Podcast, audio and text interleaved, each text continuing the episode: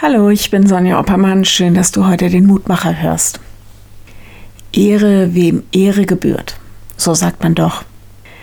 Was muss jemand tun, damit er deine Ehrbekundung verdient hat? In unserer Welt reicht es doch schon aus, einen irgendwie halbwegs bekannten Namen zu haben. Das ist schon was. Und man kann sich einer gewissen Ehrfürchtigkeit anderer oder sogar Verehrung ziemlich sicher sein. Sportler, Meinungsmacher, Schauspieler, Millionäre, Promis. Komisch, oder? Dass es uns so leicht fällt, Menschen zu ehren oder zumindest mit einer gewissen Achtung zu betrachten. Gegenüber Gott nehmen wir uns aber so manche Respektlosigkeit, ja manchmal sogar bewusste Ehrverletzungen heraus.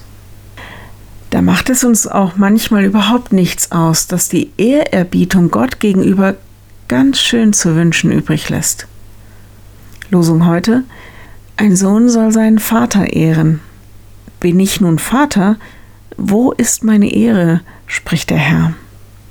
Malachi 1, Vers 6. Malachi ist das letzte Buch im Alten Testament.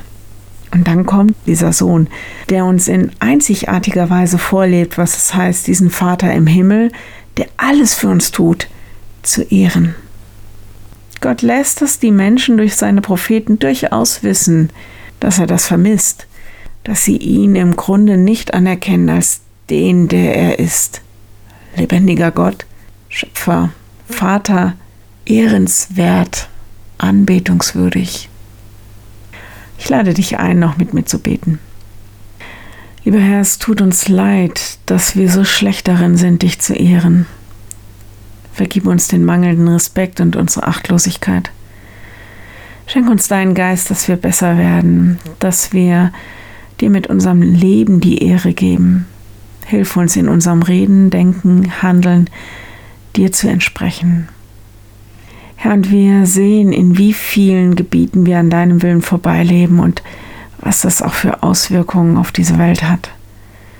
Gib uns Einsicht und Weitsicht, Gib uns den Mut zur Veränderung und gib uns ein barmherziges Herz, der Not der anderen und dieser Welt zu begegnen.